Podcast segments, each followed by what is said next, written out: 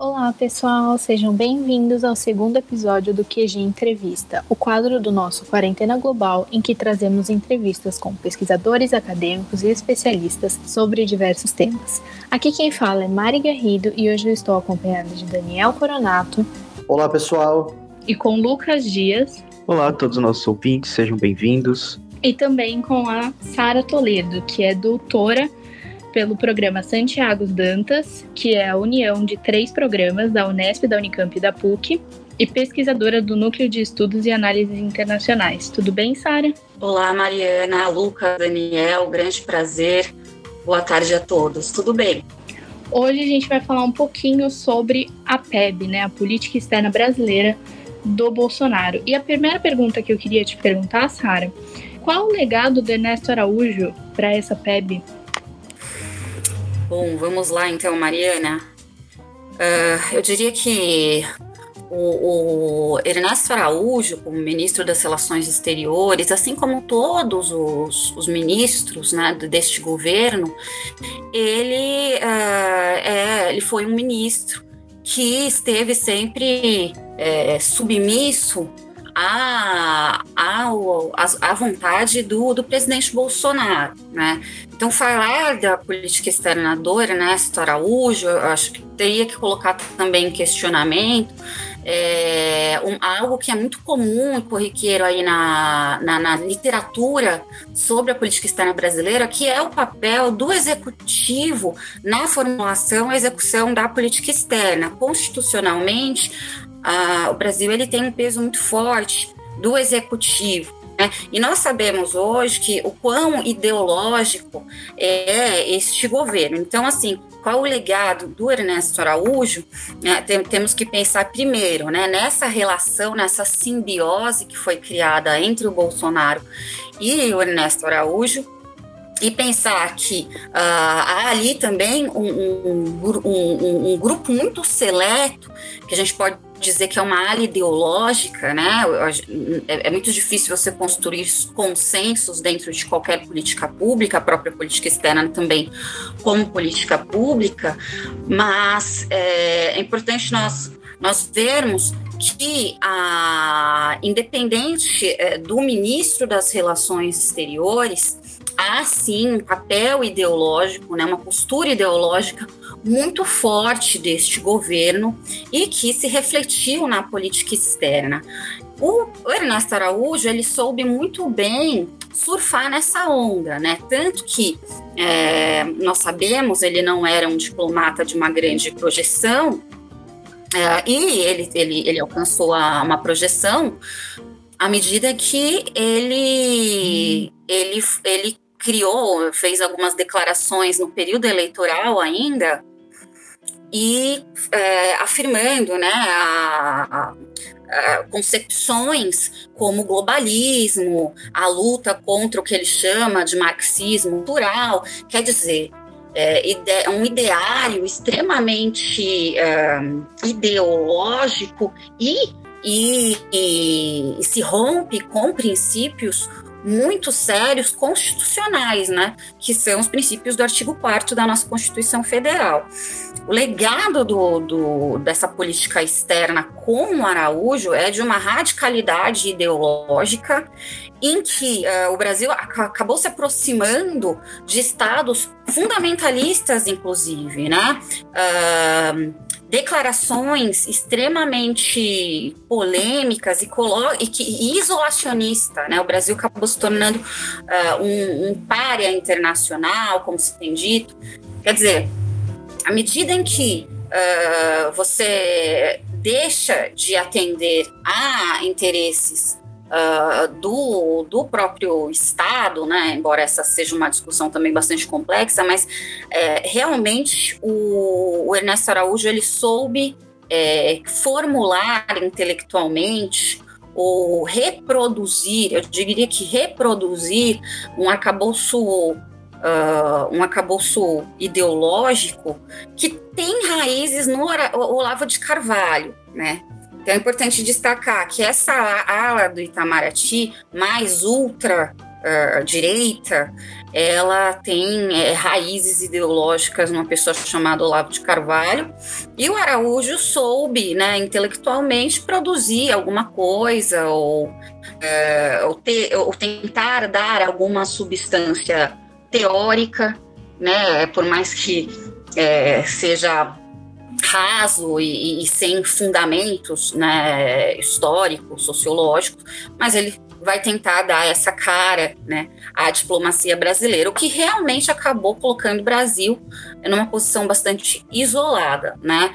Então, você tem, de um lado, né, é, um, essa tentativa de colocar o Brasil como um, um, um Estado é, que vai defender aí uma espécie de fundamentalismo cristão e se aliando com alguns, se afastando de outros, né? Exemplo disso é a própria as declarações em relação à China, quer dizer, né, a China é, com, é, difundindo uma espécie de comunavírus, termo exatamente esse, comunavírus, né, utilizado por Ernesto Araújo, que acabou afastando não só isso, né, mas é, a própria defesa dele em relação ao Eduardo Bolsonaro, muito próximo também da, das relações exteriores, uh, sempre acabou uh, colocando o Brasil em desvantagem com o nosso maior parceiro comercial e em um momento muito grave de pandemia em que nós precisávamos de insumos chineses.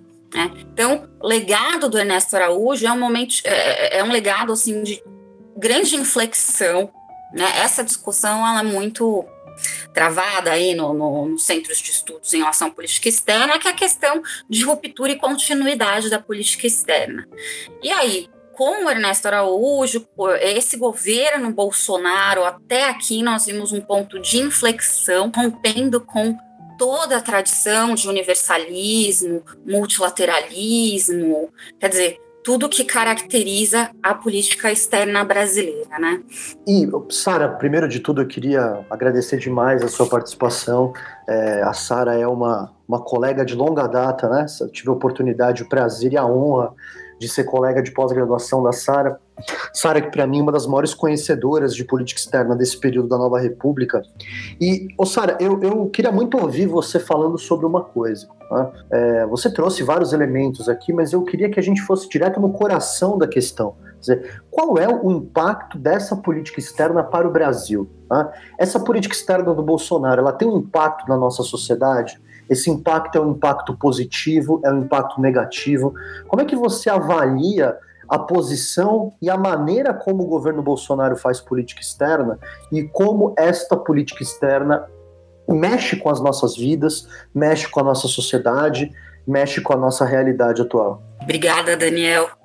É, eu que agradeço, é um grande prazer participar do Quarentena Global, uma grande honra. Fica aí meu, minha consideração pelo programa e por você em especial. Essa questão ela é, é, bastante importante, quer dizer, né, até que ponto isso afeta as nossas vidas na prática. Eu diria que muito, né, é, começando por, por essa, esse isolacionismo. O Brasil, ele rompendo com os principais parceiros históricos, quer dizer, a União Europeia, o, todo mundo sabe de, de, confrontos diretos entre o Bolsonaro e o Macron, por exemplo. Uh, quer dizer, eu diria assim, essa a política externa ela, ela tem uma, uma flexibilidade maior dentro das políticas públicas do que as políticas uh, domésticas mais comuns, educação, saúde. Nessa parte, geralmente não se radicaliza tanto, embora no governo Bolsonaro se radicalizou tudo, mas é, há um consenso entre os analistas de política externa é, ao dizer que a política externa ela pode ser radicalizada porque ela não tem um impacto eleitoral tão grande como as outras políticas públicas, né? E a gente percebe sim que uma grande radicalidade se deu na esfera da política externa. Né? Quais os efeitos? Os efeitos foram o, o isolamento do Brasil e que alcançou o, o ápice no momento da pandemia, em que foi, é, é, era de extrema importância nós conseguirmos insumos para a produção da vacina, e isso foi bastante barganhado pela China nesse contexto de intensas críticas por conta do governo brasileiro. É, além disso, bandeiras como uh, comunismo ou globalismo, tudo isso, é, eu acho que para o senso comum, ele vai, é, vai se alimentando, essas alas da ultradireita bolsonarista, é, e naquela coisa do, do amigo inimigo, né? Então, ah, os chineses são os nossos inimigos. E, é, e, e, aí você fica nessa lógica, os Estados Unidos são meu amigo. Nessa lógica de amigo e inimigo, que é muito perigoso na política internacional, que impede substancialmente é o Brasil. Se nós tivéssemos é, relações melhores com a China, teríamos também conseguido esses insumos antes. Tanto que nós vimos que os próprios governadores se uniram para conseguir né, esses insumos, é, passando pelo governo federal que foi bastante incompetente nesse sentido. Agora, essa, essa questão do, do, da pandemia, eu acho que ela é crucial para a gente entender é, os efeitos diretos da política externa. Tanto que a queda do Araújo tem a ver com um grupo de senadores, e veja, senadores que apoiam o próprio presidente Bolsonaro, inclusive, também e que uh, vão criticar o, Ernesto de Araújo justamente por, por essa morosidade e essa, esses obstáculos que foram criados no sentido de obter esses insumos no contexto da pandemia. É, porque eu, eu queria trazer um pouco assim, entendendo tudo, todo esse, esse processo que a gente tem visto na pandemia e como o, o combate a ela tem sido ineficaz pelas próprias medidas é, que o, o, governo federal vem adotando, eu queria entender um pouco mais, eu acho que seria interessante a gente fazer um, um retrospecto em relação a, aos governos anteriores que a gente teve no Brasil, é, principalmente puxando para o governo é, que teve mais é, podemos dizer, avanços aí na questão social, questão de saúde, que nos tempos recentes pode ser visto como governo Lula, é, eu gostaria que você pudesse fazer uma comparação entre os eventos que têm acontecido nessa pandemia sob o governo Bolsonaro, eles aconteceriam se fosse com o governo Lula, esse processo no governo Lula, quando a gente estava tendo a pandemia, é, a epidemia, perdão, de H1N1, ela foi liderada de uma maneira. Quais as diferenças, né, que a gente tem entre a gestão Bolsonaro e essa gestão passada? Olha, é, uma das coisas que que a gente que que eu poderia destacar é o seguinte: seja o desde a redemocratização há um processo aí de construção de uma política externa brasileira que, que se alicerça em alguns princípios históricos é, que e que há uma continuidade, né? Por mais que nós tenhamos assistido durante o governo Lula, é, principalmente ali no final da gestão Lula, na transição para Dilma, uma, uma gradual polarização, essa polarização ela sempre se deu discutindo valores que são basilares da política externa brasileira. Quais são esses valores, né? O, o universalismo, quer dizer, o Brasil ele vai independente da religião, é, do credo, da, o, o Brasil ele, ele tende a se relacionar bem com todos os países, sobretudo sob uma bandeira chamada pacifismo,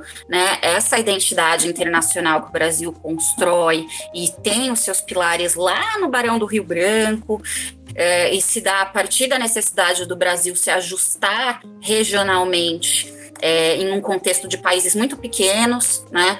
Então, mantendo aí a sua, construindo uma identidade e mantendo boas relações com os vizinhos.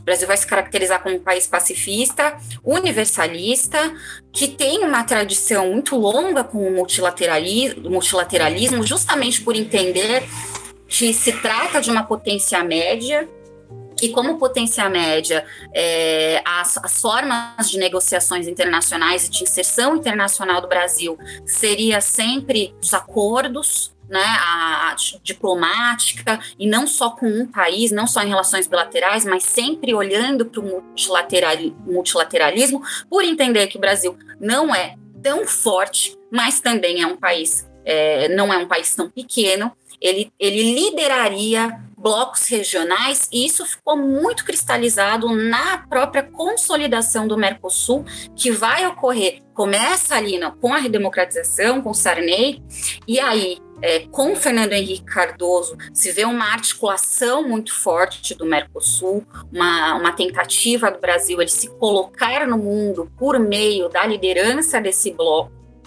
e uh, continuidade no governo Lula. Então, é, é, é, muito difícil de pensar como poderia ser se fosse com outro, né, em, em um outro governo, é, o, que o que está acontecendo a pandemia. Mas, com certeza, é, esses princípios tradicionais da política externa, quer dizer, ao invés de você criticar e de frente bater com, com alguns países muito importantes no sistema internacional, como é o caso da China, há uma, é, há uma tradição do multilateralismo, por exemplo, a chamada de reuniões, né? Um exemplo é o próprio Lula agora, é, que tem insistido muito é, na, numa reunião do, entre os, os 20, as 20 potências, né, os 20 maiores países do mundo, G20, para conseguir acessar ah, mais rápido, ter acesso às vacinas, né, nesse contexto de pandemia. Então, o, o isolacionismo do Brasil é, cada vez maior em razão dessa, desses confrontos ideológicos, né? O regionalismo que foi minado, né? O que, que é o Mercosul? O Mercosul virou uma plataforma é, comercial sob a batuta do Guedes, que representa um outro setor é, desses grupos de interesse na política externa, que é o setor mais liberal, que não compra esse discurso tão radical, porque sabe que o Brasil, no final das contas, precisa ser pragmático. Então, hoje o Mercosul ele foi minado, todo o projeto de desenvolvimento do Mercosul, social, enfim, várias vertentes em que se dava, né, desde o governo, desde a da redemocratização, Fernando Henrique, Lula, foi essa estratégia de, de fortalecimento do Mercosul, que foi é, bastante minado também nesse governo, né? Uma outra questão é a própria questão dos direitos humanos, quer dizer, é, um, um, um presidente que vai dizer que, a, que não tem que usar máscara, que dá exemplos o tempo inteiro, que todas as medidas é, propagadas pela, pela OMS seria besteira, que faz declarações do tipo uma gripezinha, né? Uh, é óbvio que não há ali um respeito aos, aos direitos humanos, né? E os direitos humanos foi um pilar essencial da política externa brasileira da, na redemocratização. Quer dizer, o Brasil, ele sempre, ele, ele, isso é constitucional, né? Mas ele tentando construir esse, esse espaço de diálogo e uma, uma fluidez cada vez maior nesses corredores do, do, do, sistema internacional, mas sempre olhando para os direitos humanos. E óbvio, né? Num momento de, de contexto de pandemia, de que coloca em xeque a saúde pública global, né, a postura do, do governo Bolsonaro foi catastrófica. Né? Isso é o que diz todas as mídias internacionais consensualmente. Então, construção diálogos internacionais capazes de trazer uma barganha maior para o Brasil é algo que poderia ter acontecido se não fosse esse governo é, extremamente ideológico né, que acabou isolando o Brasil. O Lucas comentou do, do ex-presidente Lula e você também comentou desse, desse isolamento do Brasil. E eu queria saber se o Lula ele teria poder e ele conseguiria reverter os prejuízos que a PEB do Bolsonaro causou para a imagem brasileira no cenário internacional. Então, Mariana, essa questão é muito difícil de, de responder porque é, não, a gente não consegue saber o que, que poderia acontecer. Provavelmente do governo Lula, pensando ali numa chancelaria, porque assim, a gente tem que pensar na chancelaria, né? Também é, de, é, a chancelaria do, do, governo Lula, sobretudo com Celso Amorim, com certeza, né, a, nós teríamos uma resposta muito mais satisfatória do Brasil na pandemia. É, com certeza, a, a, essa política de negação, né, o negacionismo, ela não teria ocorrido, tá?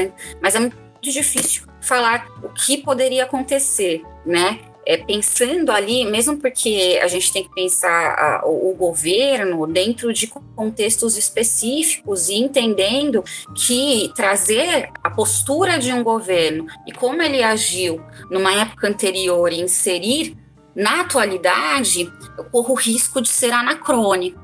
Então, é, eu acho difícil responder essa questão. Considerando tudo que foi feito e aquele contexto de, de política externa do governo Lula, com certeza haveria um, um, um diálogo internacional muito mais positivo, né?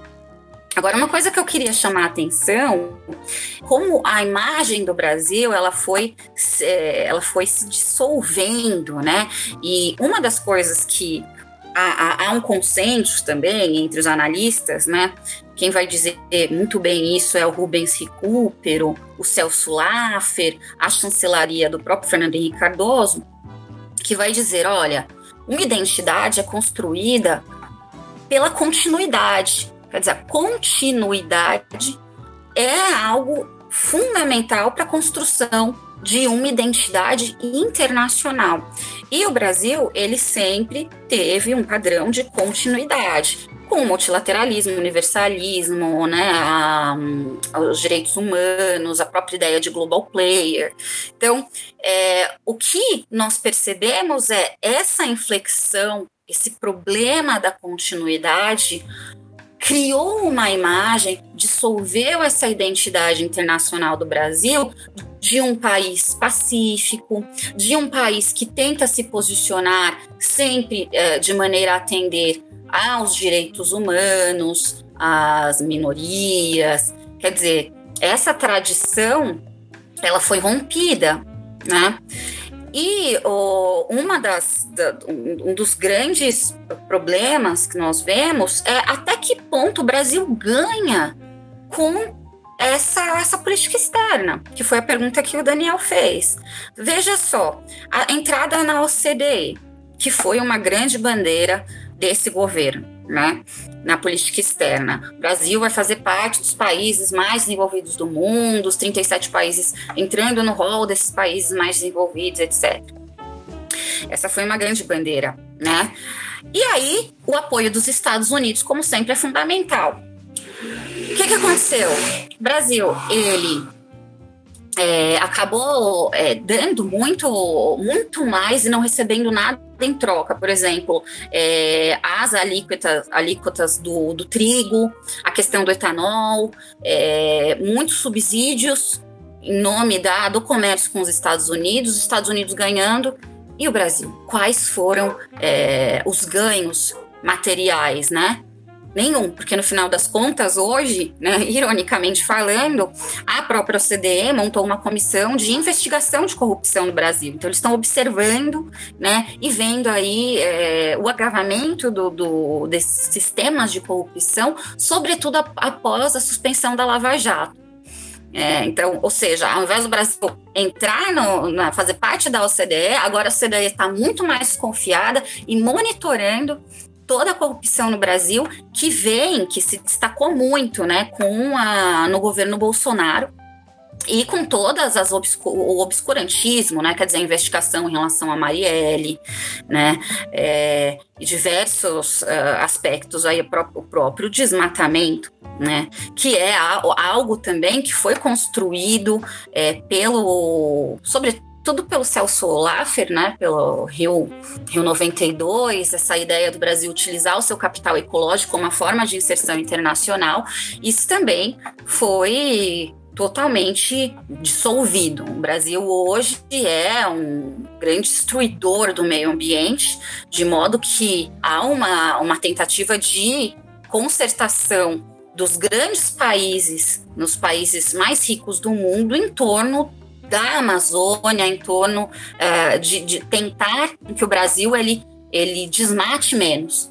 Essa, o que eu queria chamar a atenção é realmente até que ponto nós tivemos ganhos concretos e não tivemos ganhos concretos dentro de tudo que foi feito e como, como isso realmente é, prejudica a própria imagem do Brasil no sentido de construir relações saudáveis que tenham, que tragam benefício de desenvolvimento para o país. Agora, Sara, pensando para o futuro, né, olhando para o futuro, imaginando agora os próximos passos, a gente teve agora há pouco, há pouco tempo a posse do novo ministro das Relações Exteriores, né, o, o Carlos Alberto Franco França, é muito pouco tempo, né? A gente sabe que política externa, não, como uma política pública de características muito específicas, uh, os resultados não aparecem no curto prazo, mas no seu, já no seu discurso de posse, ele já meio que indicou uh, alguns outros caminhos, parece que até repactuando um pouco com, aquela, com aquelas colunas de sustentação que você havia chamado a atenção da política externa da nova república. Chamou atenção o discurso do, do Carlos Alberto Franco França, Sara? O que, que você achou? O que, que você acha que a gente pode esperar dele aí num, num exercício quase de futurologia, mas baseado naquilo que ele é, indicou como caminho que ele buscaria levar à frente da pasta? Futurologia, gostei do termo. Olha, Daniel, o França, ele é um diplomata de carreira, mas a gente não pode esquecer que ele já estava na assessoria especial da presidência da República durante ainda a gestão do Araújo, né? É, o que acontece é que Bolsonaro percebeu que essa postura radical estava realmente prejudicando o Brasil. E quando a coisa é, chegou na, na crítica de senadores, né, que foram um conjunto de mais de 10 senadores, que, e principalmente a Cátia Abreu, que vai, vai falar exatamente assim: ó, Vossa Excelência é uma grande dificuldade para o Brasil obter vacinas do exterior. E o próprio senador Jorge Cajuru que vai dizer: eu, no seu lugar, pediria demissão hoje, né? É, junto com o problema do lobby do 5G também com a China, quer dizer, questões ali que foram é, incomodando personagens importantes. O Senado, né? Então, à medida em que isso foi, e, e, outros dissensos, olha que interessante, é muito. A, a, gente sabe que o Itamaraty ele tem uma, uma fama de ser insulado, né? Por ser atores de, de alto nível, né? Então, geralmente, é, essa uma caixa preta do Itamaraty se fala muito nesse sentido. E essa é interessante que é muito difícil você ver dissensos dentro de Itamaraty, mas o Ernesto Araújo conseguiu despertar esses dissensos, tanto que uh, foi feita uma carta por parte dos, diplomatas criticando e pedindo a saída do Ernesto Araújo. Então, se soma a, a crítica dos senadores, os próprios dissensos internos dentro do Itamaraty, é, tudo isso levou também à, queda do Néstor Araújo, né? E aí, o que que parece? Parece que vamos tentar colocar um discurso agora meio que panos quentes, né? Por quê? Porque com a, o Biden assumindo né, recentemente, já ficou muito claro que essa destruição ao meio ambiente é, seria um, um fator de entrave nas relações com os Estados Unidos. Então, isso é algo que ele buscou enfatizar o, o França, né? Já ainda agora respondendo diretamente a sua pergunta, né? em, a, em relação ao, ao discurso de posse dele, que é o que a gente tem, ele vai dizer então que é importante crescimento econômico e a ideia de sustentabilidade né? Mas ao mesmo tempo você percebe as contradições, porque quem levou, né, um grande terror da política externa é o ministro do Meio Ambiente, Ricardo Salles, né? Como nós vimos e está aí para o mundo inteiro ver ele falando que tinha que aproveitar a situação de causa da pandemia para passar a boiada. Né? O que, que é essa boiada? Né? Aprovar uma legislação que favoreça o agronegócio e, consequentemente, o desmatamento é, batendo de frente com muitas organizações internacionais, inclusive que eu diria que é a esquerda no momento. Você pega o Greenpeace, por exemplo, ele está ali todos os dias falando é, contra o governo Bolsonaro e toda a política degradante em relação ao meio ambiente. Então, é muito interessante, porque se tem um discurso, o França ele veio com um discurso de que, ok, nós vamos agora, queremos um crescimento com sustentabilidade, mas nós mantemos o Ricardo Salles uma contradição. Mas a tentativa de colocar panos quentes, né? Ah, vamos tentar negociar também as vacinas, essa tentativa de maior concertação internacional. É difícil a gente, a gente pensar que o Brasil ele vai poder mudar né, esse eixo que foi adotado, esse ponto de inflexão difícil com Ernesto Araújo. Mas a minha percepção, observando o discurso do França, foi de que há uma tentativa de colocar panos quentes na, nessa radicalidade. Não se falou de marxismo cultural, de globalismo, de religião, é, ou, ou bater de frente com valores ideológicos de outros países. Então, essa tentativa de panos quentes, de criar um, melhores diálogos, está ligado a, a próprios grupos de pressão político que forçaram Bolsonaro a demitir o Ernesto Araújo. Sara, eu queria te agradecer muito por essa conversa. Eu acho que é uma conversa muito necessária. É, é uma um assunto que afeta a vida de todo mundo e nem todo mundo tem acesso é, a tantas informações como você conseguiu passar para gente. Então eu queria muito, muito, muito te agradecer. Foi um papo excelente. Obrigada, Mariana. Obrigada, Lucas, Daniel. Para mim foi um grande prazer e estou aqui à disposição uh, para conversarmos mais sobre, sobre política internacional e papel do Brasil, etc. Né, queria deixar aqui, então, é, registrado o, o meu agradecimento e eu acho que vocês têm o meu contato, vão passar aí o meu contato. Quem se interessar, eu me coloco à disposição. Obrigada. Muito obrigada, Sara. É, queria agradecer também ao Daniel, que, que foi quem colocou a gente em contato com você. Obrigado, foi um prazer imenso receber a Sara aqui foi um presente para o QG, especialmente porque essa é uma discussão que está na ordem do dia, né? A gente precisa debater até para a gente poder pensar os caminhos daqui para frente. Obrigado, Sara. Agradecer também ao Lucas, que me acompanhou aí na entrevista. Muito obrigado e eu, eu quero agradecer também, obviamente, a Sara. Eu acho que as ideias colocadas aqui foram muito bem postas e é, nos traz aí muitas, muitas reflexões sobre o que a, a agenda de política externa do governo Bolsonaro pode significar para o Brasil nesse final de mandato que ele tem aí e nos deixa com muita curiosidade de saber o que pode acontecer. Então, eu acho que a forma como foi organizado aqui o debate nos dá essa visão geral. Agradeço demais. Bom, o nosso episódio de hoje fica por aqui. Para saber de uma forma mais aprofundada sobre os direitos humanos e a questão ambiental no governo Bolsonaro, recomendamos que escutem os episódios 7 e 15 da segunda temporada do Quarentena Global. Não esqueçam de nos seguir nas nossas redes sociais, arroba Quarentena Global. Fiquem bem, fiquem seguros e até o próximo episódio.